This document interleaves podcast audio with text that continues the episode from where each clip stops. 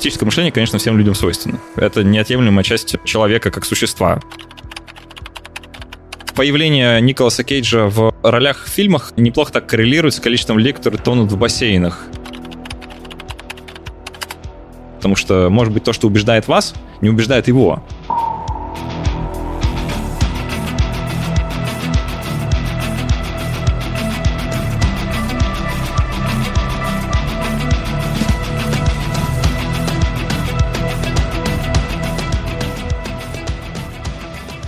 Друзья, привет, с вами подкаст «Проект на бесконечности». Меня зовут Антон, со мной второй ведущий здесь в виртуальной студии Андрей из Израиля. Андрей, привет. Да, всем привет. И сегодня мы будем разговаривать про критическое мышление. Давно пора об этом поговорить. И я сегодня пригласил к нам в гости пообщаться на эту тему и на многие другие вытекающие темы Александра Головина, автора подкаста «Критмыш» и сооснователя студии подкастов «Две дорожки». Саша, привет. Привет, привет. Саш, по традиции немножко расскажи о себе, о своем подкасте. Так можно вкратце. О, о себе или о подкасте? Мне кажется, это две разные сущности. Ну, давай о себе и немножко о подкасте, вот так. Ну, если коротко про себя, то что, мне 30 лет, у меня медицинское образование, но врачом я не работаю, а вот делаю, делаю странные вещи вроде подкастов и подкаст-студий. Так уж у меня в жизни получилось. Собственно, мой подкаст называется «Крит мышь» с мягким знаком на конце, и я его делаю уже в мае будет 4 года, как я этим занимаюсь вот каждую неделю. Замечательно провожу время, всем советую. Ты всем советуешь делать подкасты или что всем советуешь послушать? И то, и, ну, я, ну, во-первых, делать, во-вторых, э, слушать, да, конечно. Ну, у вас студия, насколько я знаю, она же занимается еще и производством подкастов, то есть помимо записи. Да, какое-то время назад мы с ребятами собрались и открыли студию, которая называется «Две дорожки», она находится в Петербурге, я вот буквально сегодня в ней был, она все еще на месте, как это ни странно, все еще работает, подкасты пишутся. И да, мы там делаем всякие продюсерские проекты, вот если вы хотите делать подкаст, но не можете или не знаете, или просто хотите с кем-то об этом поговорить, свою боль излить, то вот можно прийти там проконсультироваться, ну или просто прийти на запись или еще что-то такое сделать. Да, это минутка рекламы, друзья, поэтому всем советуем, студия классная. На самом деле, хоть я там и не был, но много наслышан о ней. Вот даже есть электронная запись. Две дорожки — это же одна из топовых продюсерских, наверное, студий в России. Я склонен согласиться, да. Критическое мышление. Так посмотрел определение, ну, достаточно такое запутанное. Вот э, как ты сам, может быть, если тебя спрашивают, отвечаешь на этот вопрос, что такое критическое мышление, и вообще каждому ли оно дано? Меня постоянно спрашивают, и я, давай честно сразу признаюсь, я понятия не имею. Я вот этой темой занимаюсь уже много лет, еще до того, как подкаст, собственно, начался со мной. Я как-то все вокруг да около этого пляшу. Не могу сказать, что я как-то сильно погружен в какое-то изучение с академической точки зрения, хотя и такое со мной бывает. Но, честно скажу, у меня с годами сложилось полное ощущение, что если вам кто-то говорит, что критическое мышление — это вот это, то можете смело игнорировать все, что человек говорит вам дальше, потому что, честно говоря, эта вещь настолько сложная, что определить ее вот просто так довольно сложно. И какого-то конкретного, четкого, раз и навсегда утвержденного определения я вам предложить просто не способен. Не хочу даже. Но я могу попробовать очертить какие-то границы, что ли, этого явления.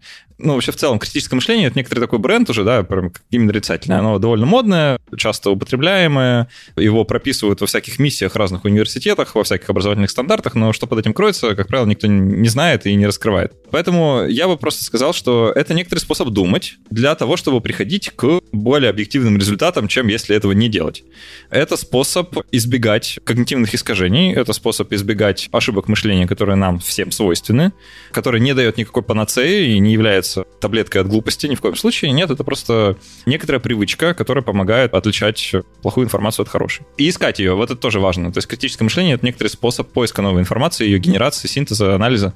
То есть во многом критическое мышление, вот в моем собственном представлении, оно созвучно с мышлением научным оно не тождественно, но несколько перекликается, потому что кажется, что научное мышление, оно должно содержать в себе критическое, потому что оно должно быть критическим по определению. Возвращаясь к части вопроса, который ты задал, что свойственно ли оно всем или не всем, мне кажется, что критическое мышление, конечно, всем людям свойственно. Это неотъемлемая часть человека как существа. То есть мне сложно себе представить человека, которому не свойственно критическое мышление, в принципе.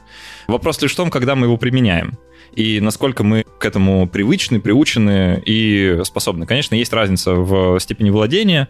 Кто-то, наверное, более критичен, кто-то менее. Но, опять же, все сильно зависит от области. В целом, убедиться в том, что люди склонны критически мыслить, может любой родитель, у которого был ребенок в возрасте трех лет, там, четырех лет, который их просто замучил вопросами «почему?»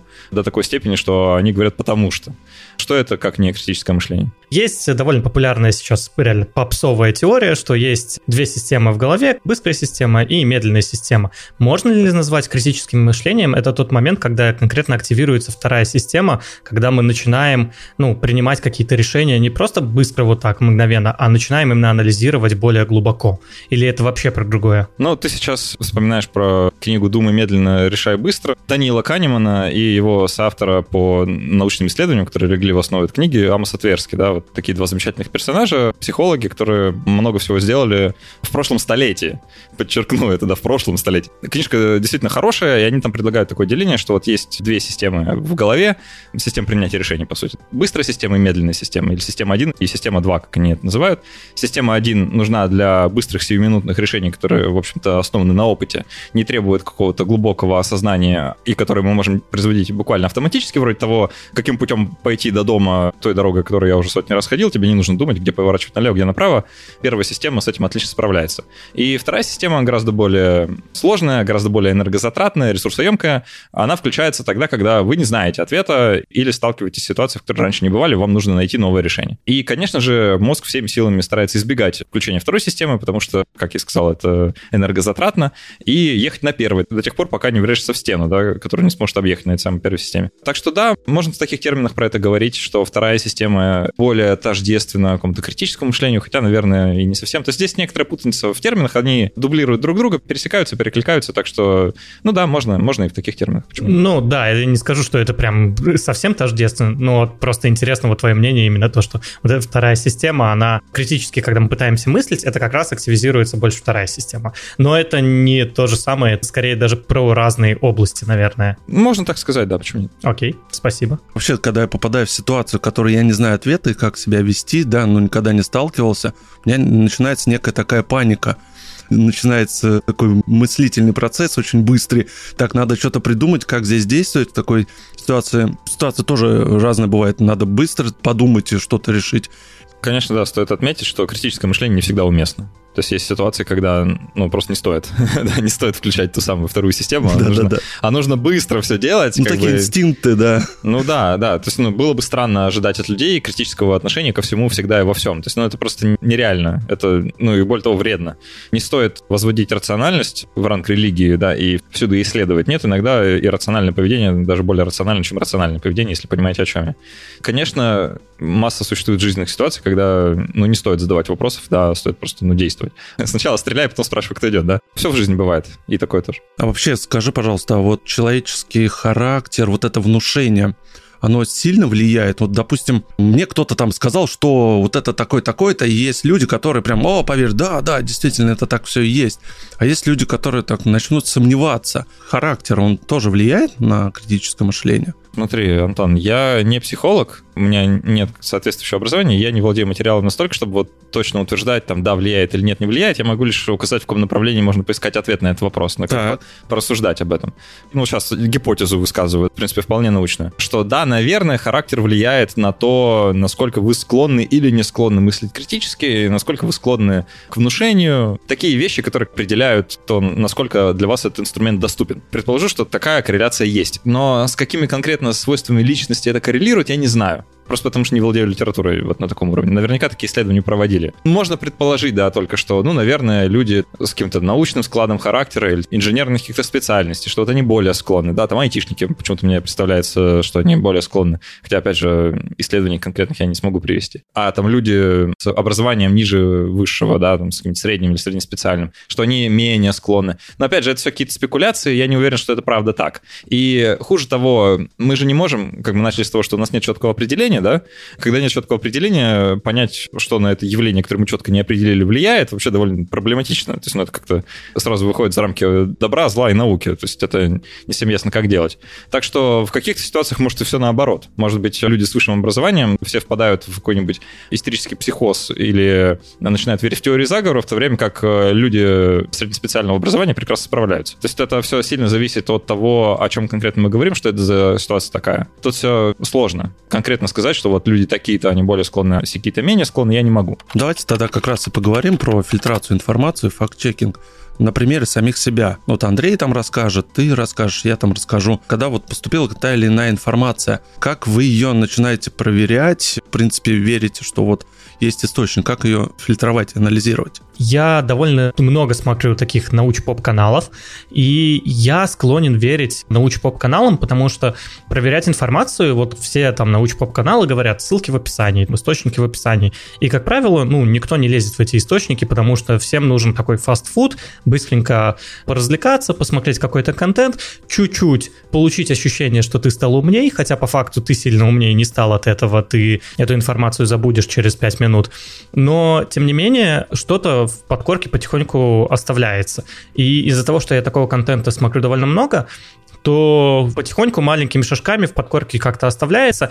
И я склонен этой информации верить, потому что если где-то что-то будет сказано неправда, то этого человека, этого блогера, так как у него крупная аудитория, то просто сразу же захейтят и появится огромный такой шум, что ты сказал здесь неправильно. Одна маленькая ошибочка, там даже слово неправильно сказал, то появится огромный хейт. Поэтому я верен доверять всяким научпоп каналам и Тут, э, опять же, зависит тоже от, э, в каком-то смысле, харизмы спикера и моих изначальных убеждений. То есть, если я найду какой-нибудь новый науч-поп-канал, и он начнет говорить что-то, что не согласуется с моей теорией, вот, которая у меня в голове, то я, возможно, это выкину. Я имею в виду, что, возможно, даже я перестану смотреть. Все зависит от того, насколько это не согласуется. В принципе, критическое мышление, оно как раз-таки, мне кажется, и говорит о том, что нужно смотреть разные источники информации, и анализировать и собирать вот какую-то теорию. Эта теория не обязательно должна быть однобока. То есть нельзя сказать, что есть одна правда, а другое неправда. Мы все-таки живем не в супер простом мире, у нас довольно сложный мир и довольно сложное взаимодействие между людьми, и поэтому бывает так, что несколько теорий, которые противоречат друг другу, но они обе являются правдивыми. Вот пример из физики — это квантовая теория и теория относительности, которые вроде бы обе правдивые, но они противоречат друг другу. И что мы в этом случае можем делать? Да, ничего не делать. И та, и та дает хорошие предсказания. Поэтому мы сейчас думаем, что вот эти обе теории, они на текущий момент в физике являются правдивыми. Ну, во-первых, как создатель научно-популярного контента, хотя не люблю слово контент, позволю себе ужаснуться сказанному выше. Я бы не советовал никому верить научно-популярным блогерам, просто потому что они говорят, что ссылки в описании. Сейчас э, объясню, что я имею в виду. Потому что, конечно, то, как производится такого рода контент, он целиком полностью на совести автора. И как автор, я вам честно скажу, ресурсов не всегда хватает на то, чтобы четко заниматься факт-чекингом и на самом деле проверять все, что ты говоришь. Потому что, особенно если ты делаешь что-то регулярно, честно говоря, поток такой, что одному человеку никогда с этим не справиться. Это просто нереально. Тут нужна команда редакторов, факт-чекеров и прочих замечательных людей, которые будут помогать это делать.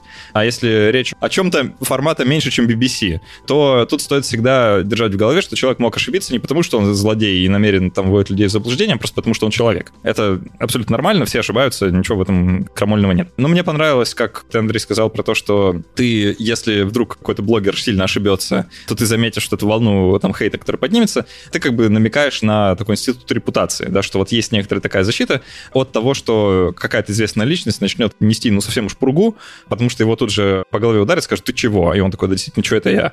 И институт репутации, он стоит на страже вот этого вот э, контроля. Но это не всегда работает потому что, во-первых, ну, не все настолько известны, чтобы любая их ошибка вдруг становилась медийным событием, это все-таки не всех касается. Во-вторых, можно не заметить того, что такая волна поднялась. Ну, а в-третьих, ошибки бывают такие тонкие, что это может не быть очевидно. Не все сразу. заметят. Не угу. все заметят, да, а кто заметит, тот не сможет объяснить, в чем, собственно, ошибка. Не потому что объяснить не сможет, а потому что не поймут, да, настолько она тонка. Ну, и в целом ошибки-то они тоже разные бывают. Можно сказать, что Солнце вращается вокруг Земли, и ошибиться на этом. Хотя это тоже не ошибка, смотря как с какой, Да, с какой системы сочетать, да-да. А можно одно ошибиться в каких-то других очень тонких материях, про которые полтора специалиста на Земле знают, и вы никогда не узнаете, что в общем, там была совершена ошибка. Тут есть несколько нюансов, я тоже прокомментирую. Первый, все науч-поп-каналы, это всегда ты смотришь через призму автора. То есть автор переварил какой-то контент, модераторы его какие-то, авторы тоже переварили контент. То есть, как, как правило, если это большой блогер, то это целая команда.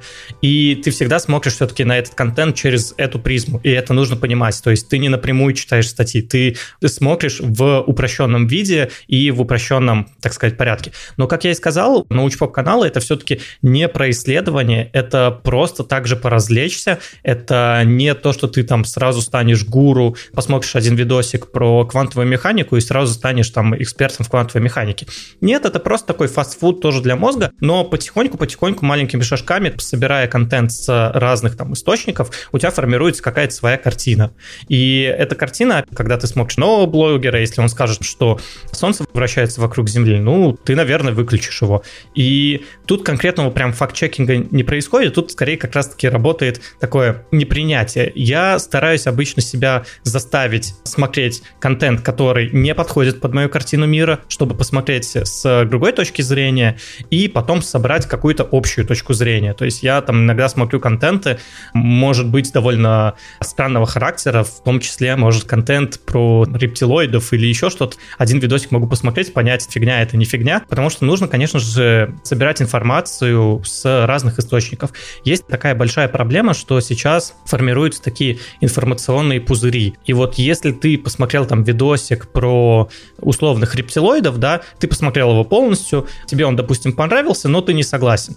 Но YouTube увидит, что тебе понравился этот видосик, и теперь он будет тебе постоянно предлагать видосы про рептилоидов, и ты все больше и больше будешь убеждаться, что это правда. Не могу сказать, что это абсолютная неправда, но с моей точки зрения это все bullshit. Но это, опять же, моя точка зрения, и с ней можно согласиться, можно не соглашаться, и это право каждого человека. То есть конкретного факт-чекинга не происходит, но какая-то своя картина мира собирается, и хорошо, конечно же, когда вы смотрите разные источники информации, а не постоянно там, допустим, одного блогера и верите только одному человеку. Нужно, конечно же, собирать информацию из разных источников, и тогда у вас более правильная картина мира соберется. Я думаю, тут в пору вспомнить про то самое главное когнитивное искажение, которое стоит держать в голове, когда вообще ведется беседа про критическое мышление, это, конечно, ошибка подтверждения. И вот ты, Андрей, несколько раз упоминал, да, ты ее не называл, но как бы косвенно давал понять, что ты про нее говоришь, что если ты смотришь только тот контент, который подходит под твою уже предсуществующую картину мира,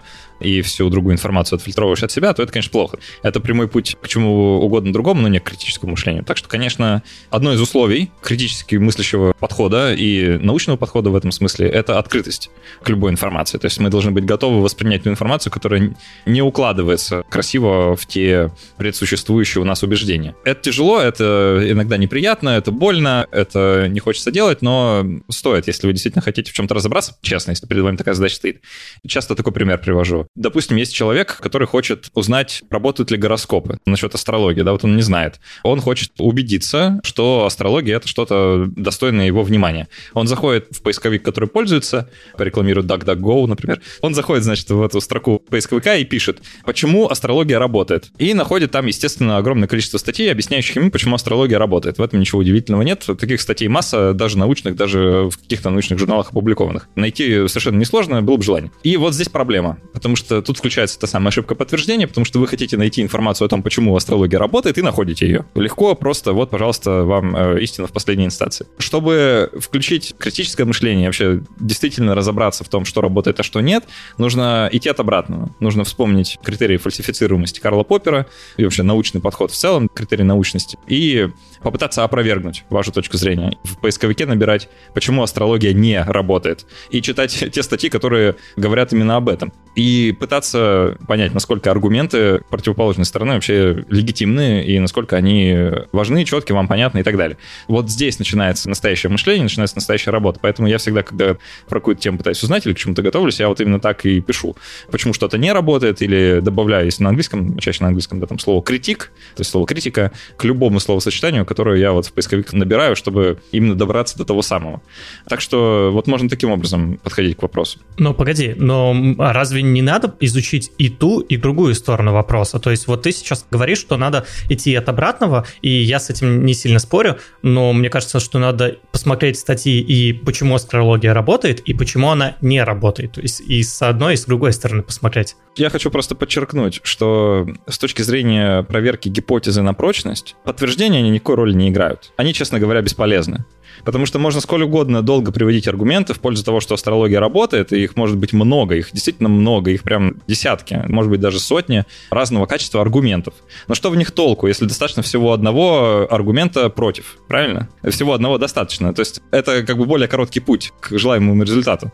Наука так и работает. Вы можете провести сотни тысяч экспериментов, которые вам покажут, что эфир существует, но достаточно одного эксперимента, который опровергнет всю эту гипотезу, чтобы смело выбрасывать все эти эксперименты на помойку. То есть это гораздо более короткий путь к получению информации. Да, интересный поинт, соглашусь, интересно, красиво все разложил. Ну, сейчас так слушал внимательно, мне почему-то вот вы в астрологию приводили пример, а мне почему-то моей картине мира именно сейчас интересно и попадается, что меня все пытаются сказать, что история, которую нам преподавали в школах, институтах, университетах, она не совсем такая, какая есть на самом деле. Что Земле там не миллионы лет, что на самом деле там 6 тысяч лет. И вот пытается вот как раз вот эта историчность ее как-то опровергнуть что там все гораздо по-другому было. Погоди, 6 тысяч лет ты сказал? Да, 6 тысяч лет. Если что, да. сейчас идет 5780 год от создания мира в израильском календаре. Это концепция креационистов, как бы, да, но она не новая совершенно. да, да, да. Где ты, Антон, ее нашел, я как бы удивляюсь.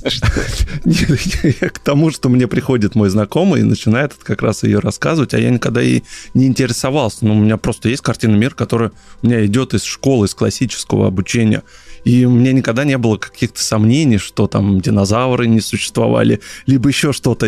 И сейчас очень много материала стало появляться в интернете, где как раз идет вот это опровержение, что пытается историю по-другому повернуть, что историю пишут победители, и не все нам рассказывают. То есть это такая тоже наука огромная, где разбираться и разбираться на самом деле. Тут, мне кажется, разговор может быть довольно короткий, потому что ты разговариваешь с человеком, который утверждает, что Земле 6 тысяч лет, спрашиваешь его, как кости динозавров попали в Землю, и в результате ответ на этот вопрос... Может... Я спрашивал. Ну, а каков ответ? Не сказал. Да, ну вот, в этом как бы и причина. Гипотеза о том, что Земле 6 тысяч лет, она неплохая, то есть она интересная, в ней можно поразбираться, какие аргументы существуют в ее пользу, их немного. Они кому-то больше нравятся, кому-то меньше, в основном они связаны с какими-нибудь священными текстами, но так или иначе они существуют, как бы аргументы. Но аргументов против их как бы так много, что, честно говоря, придерживаться такой точки зрения довольно странно. То есть если ты действительно хочешь по-настоящему с исследовательским интересом подойти к вопросу, а сколько Земле на самом деле лет, человек с истинным запросом, он очень быстро придет к тому, что ну настолько подавляющее количество доказательств есть против того, что есть 6 тысяч, да, ну или сколько там тысяч, придерживаться такой точки зрения становится просто просто нерационально. Довольно быстро. Мне странно слышать, что все еще, все еще люди такие дебаты ведут. Видимо, кому-то к интернету подключили только сейчас. Бывает. Не страшно. Если захочется разобраться, то это несложно сделать. Да-да. Сейчас же, наоборот, все больше начинает популярность набирать всякое, допустим, гадание на Торе, снова астрология начинает набирать популярность у людей. Это всегда такая мания найти простой ответ. Но, как я и сказал, наш мир довольно сложный, сложно устроен, и иногда найти простой ответ — это не представляется возможным. Ты вот сказал про Таро и про некоторый такой возрождающийся интерес. Я просто хочу как бы отметить, я на самом деле совершенно не против ни там, гадания на Таро, ни на кофейной гуще, ни вообще любых других форм такого магического предсказания и какого-то такого, да даже не против гороскопов, меня они совершенно не волнуют. Если кому-то нравится, то с удовольствием читайте.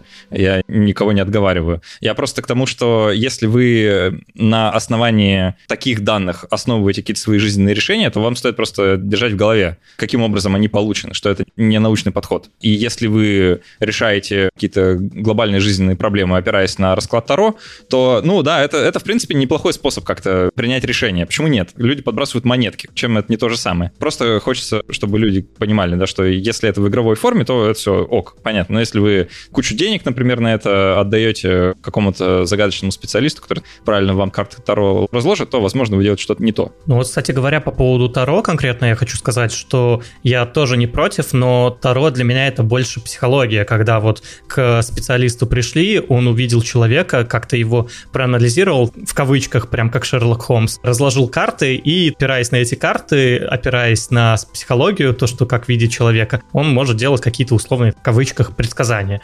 И тут больше даже такая психология, мне кажется. Я бы это назвал психотерапией во многом, потому что да, да, да. Это, mm-hmm. это скорее способ как-то ну, там себе помочь чем-то определиться. В этом смысле астрология ничем не отличается. Вы с утра открываете свой гороскоп, находите свой знак и с удовольствием читаете, что у вас сегодня благоприятный день, и с повышенным настроением идете по своим делам, чем это плохо. Есть свои нюансы, как ты и сказал, когда ты принимаешь какие-то решения, основанные на этом, это иногда, может быть, не всегда плохо, но у каждого свой путь, кто, если человеку так проще принимать решения, то почему нет? Я хотел сказать про другое. Вот да, ты да. сказал, что надо идти от обратного, я хотел что сказать, но забыл, что есть же какой-то сайт, я не помню, как он называется, который подбирает корреляции, который может сказать, если у Николаса Кейджа было ролей в этом году больше, чем в прошлом, то значит и природных катастроф будет больше, чем обычно. И вот эти корреляции, они в природе встречаются постоянно. Spurious Correlations называется сайт. Конкретно про Николаса Кейджа там немножко другая зависимость. Я не хотел говорить эту зависимость. Появление Николаса Кейджа в ролях в фильмах неплохо так коррелирует с количеством людей, которые тонут в бассейнах. Да, там корреляция довольно хорошая, действительно красивая. Она, правда, с 99 по 2009 год дальше не построена. Интересно, почему? Да, тут много чего. Например, количество денег, которые Соединенные Штаты тратят на науку, космос и технологии, неплохо так коррелирует с, с Роскомнадзором путем разного рода вещей. Прям очень хорошо коррелирует. 99,79% корреляции. То есть R почти единица равна, то есть прям очень красиво укладывается. Кто знает математику, понимает, про что я сейчас. Действительно, часто так случается, и важно просто знать, это, наверное, вторая вещь после ошибки подтверждения, на которую стоит обратить внимание на своем таком тяжелом пути освоения критического мышления, что корреляции не равны причинно-следственным связям. И никогда не будут равны. Можно сколько угодно находить корреляцию чего угодно с чем угодно, но это не значит, что эти две вещи связаны. Действительно, количество фильмов с Николасом Кейджем неплохо так э, коррелирует вот с количеством людей, тонувших в бассейне. Но будет глупо утверждать, что между этими событиями есть связь ну, как-то совсем странно. Хотя кому-то может покажется, что не странно, да, может это как-то связано. Вот тут э, как раз роль гипотезы-то и нужна. Мы можем предположить гипотезу, что, может быть, эти люди тонут в бассейнах, когда смотрят на Николаса Кейджа, потому что настолько ужасен, значит, его перформанс в фильмах, что вот они предпочитают утопиться, чем это смотреть. Можно это проверять, можно ставить научный эксперимент на тему того, как люди держатся на воде, когда смотрят фильмы с Николасом Кейджем. Может, там действительно есть что-то. Но какие-то известные нам о мире вещи подсказывают, что, скорее всего, это пустая трата времени и денег налогоплательщиков. Так что, может, и не стоит. Корреляция — это лишь какое-то приглашение к дальнейшему исследованию. Это не доказательство никакое, да, это какое-то измерение. И это действительно такая штука, про которую очень важно помнить, особенно если вы существо более высшего порядка, чем те, которые просто смотрят научно-популярных блогеров, а вы идете по ссылкам. Вот, например, вот такой человек, дотошный. Вы, значит, переходите на ссылку, а там научная статья, и вы берете ее и читаете. И там в этой научной статье, например, указано, что количество сердечных заболеваний э, у мужчин в Мадриде, зафиксированных за какой-то период, неплохо так коррелирует с погодой. Ну, с количеством осадков, например. И в этой статье делается вывод о том, что, а вот, значит, осадки влияют на заболеваемость сердечно-сосудистыми всякими неприятностями. И это действительно может показаться достаточно разумной гипотезой, что, ну, вот люди, я не знаю, какую угодно гипотезу предложить, да, что они там в дождь хуже себя чувствуют. Или там кости у них болят, чувствуют они, значит, приближение шторма, и таким образом проблемы со здоровьем начинаются. Это разумные гипотезы. Но, вчитываясь в текст этой работы, вы можете заметить, что, ну, вообще-то авторы проверяли не только наличие сосудистых заболеваний, но еще измеряли всем артериальное давление, измеряли рост и вес, смотрели, какого человека возраста, какие у него еще другие заболевания, не только на сердечно-сосудистые проверили, но и на все остальное, в общем-то, тоже. А помимо количества осадков, они еще измерили скорость и направление ветра, среднюю температуру воздуха, количество солнц и так далее и тому подобное. То есть миллион факторов. И потом их просто друг с другом все начали сравнивать. Когда вы сравниваете 100 факторов с другими 100 факторами, не найти никакой корреляции. Это чудо. вот, потому что там что-то с чем-то точно прокоррелирует. Это просто ну, нереально ожидать того, что там никакой корреляции не будет. Но безумие будет выдавать потом эту корреляцию за наличие причинно-следственной связи и, и вообще за какое-то доказательство хоть чего-нибудь, потому что вы просто взяли кучу данных, сравнили их с другой кучей данных, нашли какую-то рандомную совершенно корреляцию, которая чисто математически там появилась, и выдаете это за научный результат. И такое бывает. И это, честно говоря, сплошь и рядом встречается. И просто зная это, можно довольно часто себя обезопасить от каких-то не очень правильных выводов. Но это все в научных работах, ребята. Вот в чем как бы вся беда, понимаете, что если что-то написано в журнале Science, это не значит, что это правда. И это как бы Про это вообще сложно думать. палка стреляет, раз год, сразу поговорка почему-то. Ну, ну Ты да, про да. корреляцию сказал. Значит, и палка стреляет. Это просто вот, да, сайт, который подтверждает как раз твои слова, как то, что ты сказал, что то, что у нас есть какое-то подтверждение, это еще ничего не доказывает. То есть вот эти подтверждения, их очень легко найти, и их действительно миллионы, потому что слишком много информации сейчас, и найти действительно какую-то корреляцию, ну, находится довольно просто. А это ничего не доказывает, это просто такая забава, и, наверное, действительно, я с тобой соглашусь, что проще идти от обратного, и это действительно путь такой к сокращению вот от поиску правильного ответа. Я скажу свои слова, что не всегда бывает возможность вообще найти этот правильный ответ, и бывает такая ситуация, что правильных ответов их несколько. Честно говоря, эту фразу люди часто понимают неправильно. Если сказать, это сейчас довольно популярное как бы мнение, да, что вот у каждого своя правда. Когда мы такое произносим, мне хочется протестовать очень сильно, потому что все-таки для того, чтобы какой-то научный процесс был возможен и какое-то критическое осмысление информации было возможно, нам в первую очередь стоит договориться, что все-таки некая объективность, отдельная от нас, она должна существовать. Все-таки есть факты, ну или какие-то вещи, которые мы можем установить точно. Сейчас это несколько отдает каким-то научным позитивизмом, не хочу, чтобы меня в этом обвинили. Но если мы просто отрицаем всю объективную реальность и говорим, все субъективно, все в глазах смотрящего, и нет никаких причин утверждать, что что-то является таким или другим, потому что все равно найдется человек, который будет утверждать прямо противоположно. Мы таким образом полностью расписываемся в собственном бессилии познавать мир.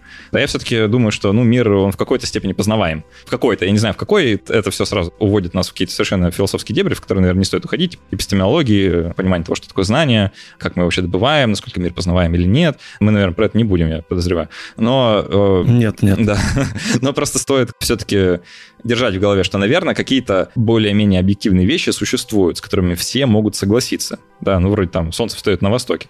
Сложно с этим спорить. Но если вы говорите, что у каждого своя правда, про историю, да, так часто говорят, что вот там историю пишет победитель, это все туда же. Это все неправда. Историю пишут абсолютно все. И сравнив одно с другим, кто написал так, кто это победитель, проигравший вообще третий незаинтересованные стороны, мы можем все-таки прийти к какому-то более-менее адекватному мнению по поводу того, что произошло. И в других науках это точно так же работает. Вы можете в одном источнике увидеть одну инфу, в другом другую. Третий способ проверки инфы даст вам третью. И вот где они совпадут, там, скорее всего, правда лежит. То есть если вам три разных способа измерить возраст какой-нибудь окаменелости дают примерно один и тот же результат, а способы совершенно физически даже разные, то это очень серьезное свидетельство в пользу того, что Земле не 6 тысяч лет. Тогда просто если Земле 6 тысяч лет, нужно объяснить, а как такие разные способы измерения да, датировок, как они все дают одинаковый результат, как это возможно. Тут сразу нужно про какой-то заговор ученых вот это придумывать. А это все уже настолько плодит какие-то ненужные сущности, что легче согласиться с тем, что да, действительно Земле гораздо больше лет.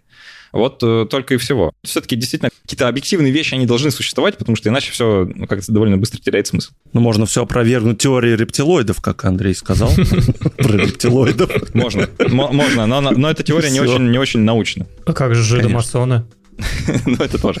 А, я вот хочу... Это другой подкаст. Возможно, стоит на этом остановиться поподробнее, просто сказать, что я упоминал уже вот Карла Поппера, да, его критерий фальсифицируемости, в чем он вообще заключается. Это критерий научности, в том смысле, чтобы отделять научные гипотезы от ненаучных. И он заключается в следующем. Гипотеза является научной, если существует хотя бы принципиальная возможность ее опровергнуть. Потому что если у теории нет опровержения, то она не научна по определению. Ну, просто не может быть. Тут часто вспоминают Бертрана Рассела и его знаменитый аргумент про чайник, который вращается на орбите между Марсом и Юпитером. Да вот только сделан из фарфора и настолько мал, что ни в какой телескоп его обнаружить нельзя, его присутствие там никак не зафиксировать. Звучит как, ну, неплохая гипотеза. Почему бы там не быть фарфоровому чайнику? Казалось бы, ничего ему не мешает вращаться по орбите. Но безумием было бы утверждать, что так как проверить это никак нельзя, то вы теперь обязаны мне на слово поверить, что он там есть. А многие гипотезы вроде рептилоидов, они именно это и просят сделать. То есть, да, у меня нет никаких свидетельств, все свидетельства против этого я объявляю какими-то заговорами, ну, вообще вписываю в свою собственную теорию, то есть отодвигаю ворот каждый раз, то непонятно, почему я вообще должен вам верить, если вы с доказательствами обращаетесь именно так. Окей, давайте тогда немножко вас в другую степь отведу про новости. Как здесь найти зерно правды? Вот мы все сейчас в этом потоке огромном новостей, и как вы отличаете, вот ищете где-то вот это зерно правды?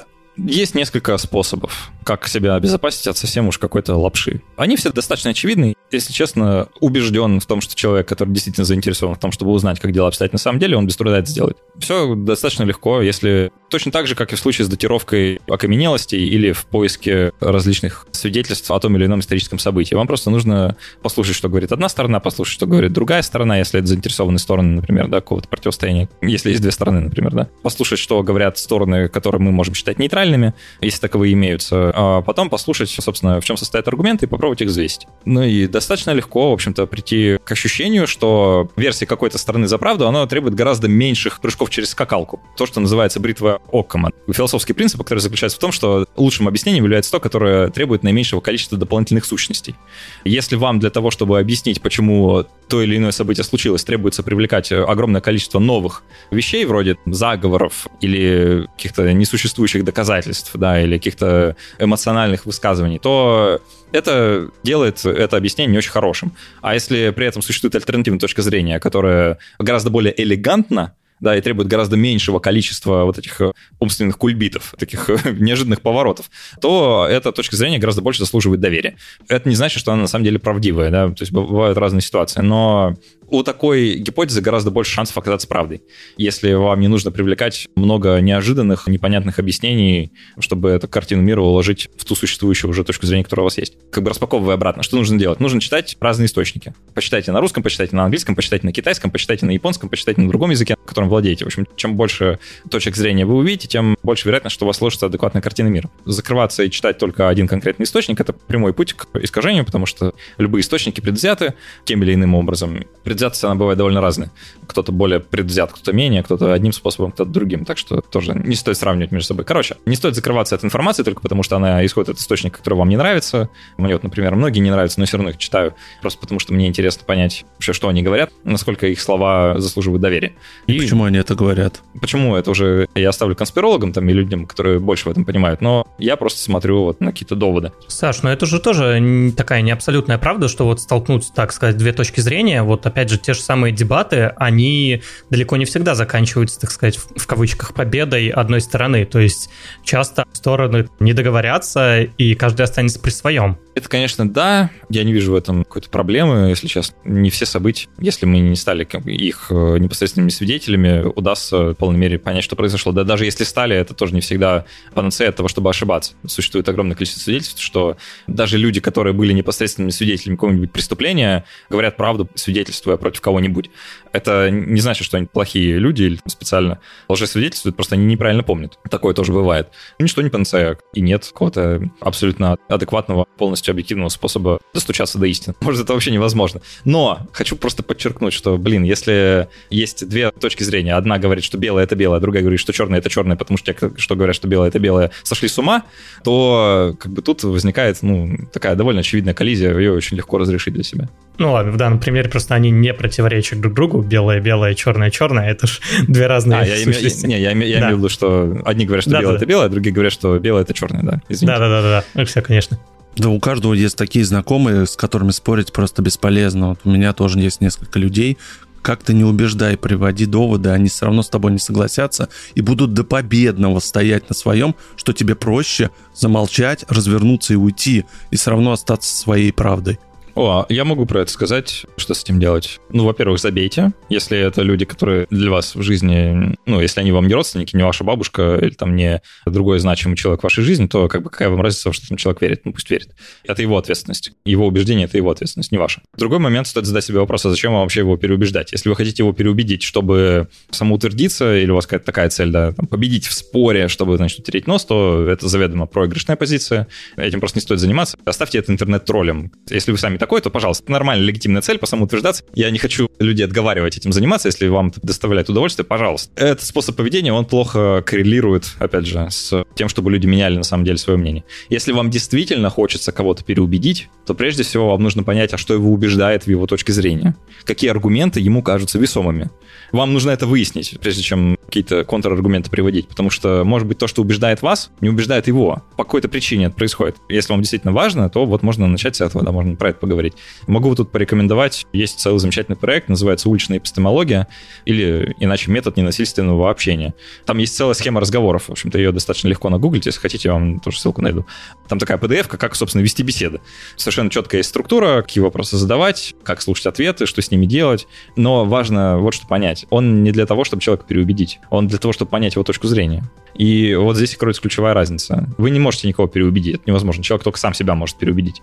Но вы можете понять его. И если вам хочется кого-то понять, то вот, пожалуйста, пользуйтесь вот этим методом. Он очень эффективен, но он требует добровольного участия двух сторон. Насильственно это сделать нельзя. Оно потому и называется ненасильственное общение.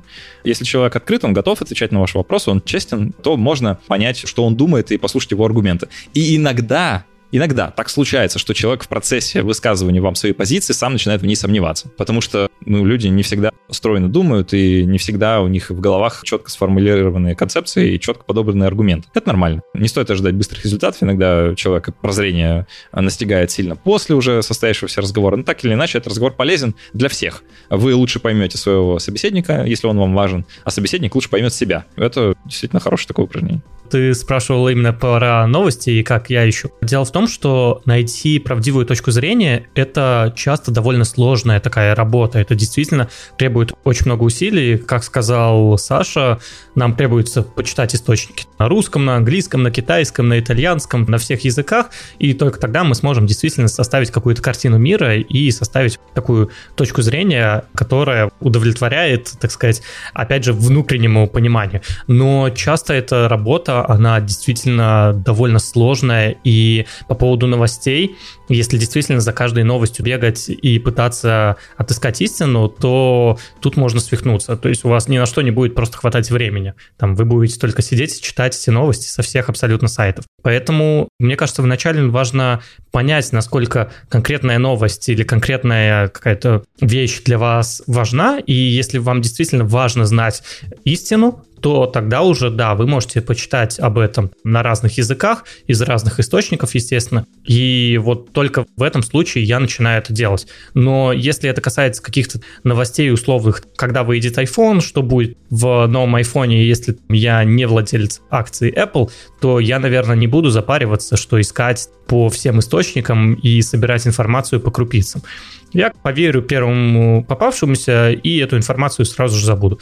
Поэтому, мне кажется, важно вначале ну, понимать, какая информация для вас важна, и это тоже для каждого информация, ну, кому-то важно знать новости, кому-то важно знать новости технологий, кому-то важно знать там, новости медицины, и это разные сферы. А ты где обычно поглощаешь новости? Телеграм, сайты? YouTube, но опять же, я от новостей немного абстрагирован, то есть я в какой-то момент понял, что новости это та штука, которая постоянно тебя пожирает, постоянно есть контент, и ты постоянно тратишь на это время, но тем не менее этот контент, он на тебя почти никак не влияет. То есть есть какие-то случаи, опять же, когда там он влияет, коронавирус, тот же самый пандемия или та же самая спецоперация, то да, это на нас влияет если мы говорим про вот эту тучу новостей, мне не особо было важно про переворот в Штатах. Сторонники Трампа ворвались в Белый дом. То есть мне это было не особо важно, мне не особо было важно изучать, что произошло. Мне не особо было важно Black Lives Matter. Хотя, естественно, это важные события, которые важно понимать, они действительно меняют мир. Для мира важны. А, да, они да. меняют мир, я с этим не спорю, но конкретно в моем случае я, наверное, не готов был потратить уйму времени на то, чтобы это изучать. Поэтому нужно делить на то, что для вас важно, где вы действительно готовы потратить время и получить истинную точку зрения, или не готовы. Я согласен с Сашей, что есть какие-то вещи, которые объективно можно измерить, вещи, которые работают. Земля крутится вокруг Солнца, а не наоборот. Тут, конечно, есть истина в последней инстанции, да, я тут... Не, не, не, нету, нету, нету, нету, нету. Нету? Я но, тоже нет, нет. Но есть же много... Неудачный пример. Есть много исследований. Не-не, не, конечно, Земля не вращается вокруг Солнца, это глупости полнейшие. Земля вращается вместе с Солнцем вокруг общего центра массы, это как бы всем известно. Окей, но и наша галактика движется во Вселенной, это тоже всем известно. Точно. На проверку и оказывается, что фактов-то и не существует, да, что, что даже то, что у человека на руке пять пальцев, это, в общем-то, далеко не факт.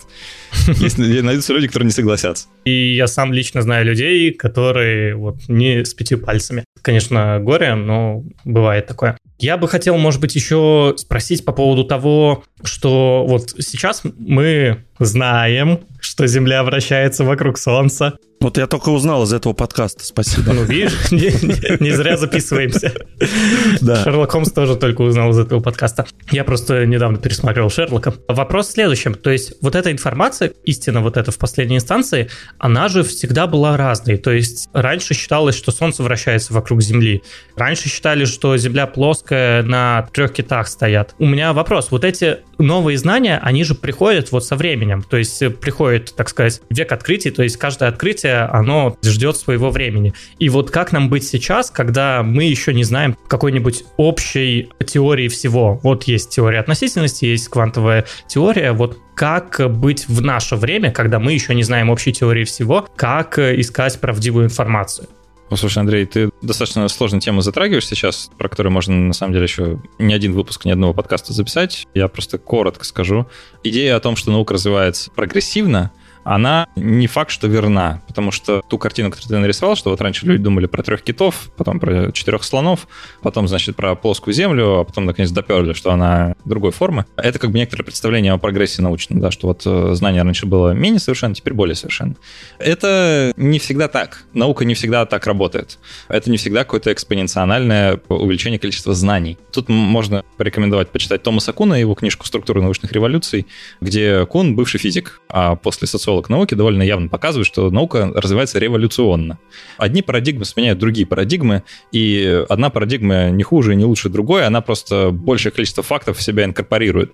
И таким образом ее можно считать более передовой, что ли, если хотите. Но это не значит, что она правдива, ни в коем случае. То есть тут нет никакой претензии на правду и на истину. Возможно, все наши представления о том, как устроена Вселенная, они через несколько десятков или сотен лет будут выброшены на помойку, как устаревшие, и в этом ничего страшного нет. Более того, нам не нужно об этом думать. Если вы живете в 15 веке, и у вас болит голова, вы приходите к знахарю, он говорит вам, Слушай, голова болит от того, что у тебя э, желчи в организме много. Есть кора одного дерева, которое количество желчи выводит из организма. Вот тебе отвар. Ты идешь, пьешь его, и голова проходит. Или ты живешь в 21 веке, и у тебя болит голова, ты идешь к врачу, говоришь, что болит голова, он говорит, слушай, э, голова болит от того, что у тебя просто гландины вырабатываются. Вот есть препарат, нестероидно-противовоспалительное средство, также известное как аспирин, который из коры ивового дерева добывается. Вот его прими, и тебе поможет. Ты идешь, принимаешь, у тебя голова проходит. Какая тебе разница, как на самом деле.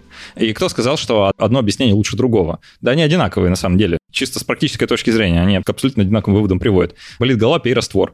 Так что, ну, ничего не делать. Нормально все. вот. Можно радоваться, что мы сегодня знаем гораздо больше всего. Ну, то есть количество знаний совершенно точно у нас больше. Качество у них, ну, ровно такое же, как и было раньше, за некоторыми исключениями. Новыми областями знаний, которых раньше просто не было. Не стоит ждать теории всего, чтобы как-то жить. И без нее можно нормально. Ну, ты порекомендовал книгу. Я, наверное, порекомендую подкаст «Крит мышь». Полезно будет послушать. Я так понимаю. Слышал о нем. Говорят, говорят, неплохой. Да, да, да, говорят, неплохой, довольно популярный, довольно интересно послушать. Спасибо, да, буду рад, если кто-то заинтересуется. Привет. У меня, кстати, были эпизоды вот и про что такое критическое мышление, мы там разбирали с определениями чуть более глубоко, и про уличную эпистемологию даже было, если кому-то про это интересно, можно погуглить и этот эпизод найти. Ну, мы ссылку обязательно оставим, чтобы все ознакомились. Ну и под конец, Саша, если есть, может быть, пару книг или не книг, все что угодно про ну, тему нашего выпуска, про критическое мышление, если все-таки наши слушатели хотят поконкретнее разобраться в этой теме, что бы ты, может быть, посоветовал почитать? Ну, можно пройтись по тем э, тайтлам, которые мы сегодня упоминали, да, вот, например, э, Канеман «Думай медленно, решай быстро», неплохая такая книжечка, можно начать с нее, но она может показаться несколько сложнее. Если попроще, можно почитать Карла Сагана, тоже мега известного популяризатора науки, физика тоже прошлого столетия. Вот он написал книжку, которая называется «Мир полный демонов». Она вот совершенно такого базового входного уровня. Если вы ничего про критическое мышление не знаете, вам интересно, а вот можно прочитать ее и вдохновиться на дальнейшее чтение. Можно что-то более философское почитать, если вы такое любите. Того же Поппера, например, у него масса замечательных книжек есть почти про все на свете. В плане там вот его философии науки, про то, что такое научный метод и научный поиск. Я вот, например, у него недавно прочитал книжку, которая называется «Бедность историцизма». Там вот про как раз э, такой подход к истории, когда вы думаете, что история повторяется, все ходит по кругу, что значит одни и те же события возникают заново. Циклично. Циклично, да, вот он про это довольно хорошо и грамотно ее разносит просто в пух и прах. Можно ее почитать. У него масса других интересных интересных книг есть. Он просто такой интересный был человек, сбежавший от власти нацистской Германии, так что знал, про что пишет. У него есть, например, книга, которая называется... Я ее еще сам не читал, вот только собираюсь. Называется «Свободное общество и его враги». Такое вот у него интригующее название. Не уверен, насколько это относится к теме нашего, нашей сегодняшней беседы. Томаса Куна я вот уже, да, тоже всячески рекомендовал. Она не очень большая, ее легко освоить. Можете посчитать выдержку даже, да, это тоже будет полезно. Называется «Структура научных революций». Если вам интересно, что такое научный метод, как наука работает, потому что это связано с критическим мышлением, можно ее почитать. Короче, есть сайт, называется callingbullshit.org. Это такой очень интересный проект двух классных чуваков, которые пишут про то, как отличать фейки от нефейков в цифровую эпоху. Там с фокусом на разные big data, на нейросети, вот на всякие такие примерчики. Там есть целый цикл видео, лекций очень классных, развлекательных до нельзя. Можно их посмотреть, у них книги есть, статьи есть и тому подобное. Вот сайт тоже классный, я вот его ссылку вам тоже пришлю. Можно вот туда посмотреть, если вам на английском нравится. Это прям очень хорошо. Спасибо огромное, что присоединился. Я напоминаю, что это был выпуск проекта «Бесконечность». Сегодня мы говорили про критическое мышление и все, что из него вытекает. Проверка информации, как вообще анализировать информацию. Много-много всего обсудили. Я призываю вас послушать подкаст Александра, это «Критмыш». Ссылку мы тоже поставим обязательно. У Андрея это подкаст 10%, я там тоже иногда в гости захожу поучаствовать. Ну, Андрей ко мне захаживает в проекцию бесконечности. Подписывайтесь, ставьте нам оценки обязательно. Поддержка нам нужна ваша тоже очень, уважаемые слушатели. Пока, ребята. Пока. Пока.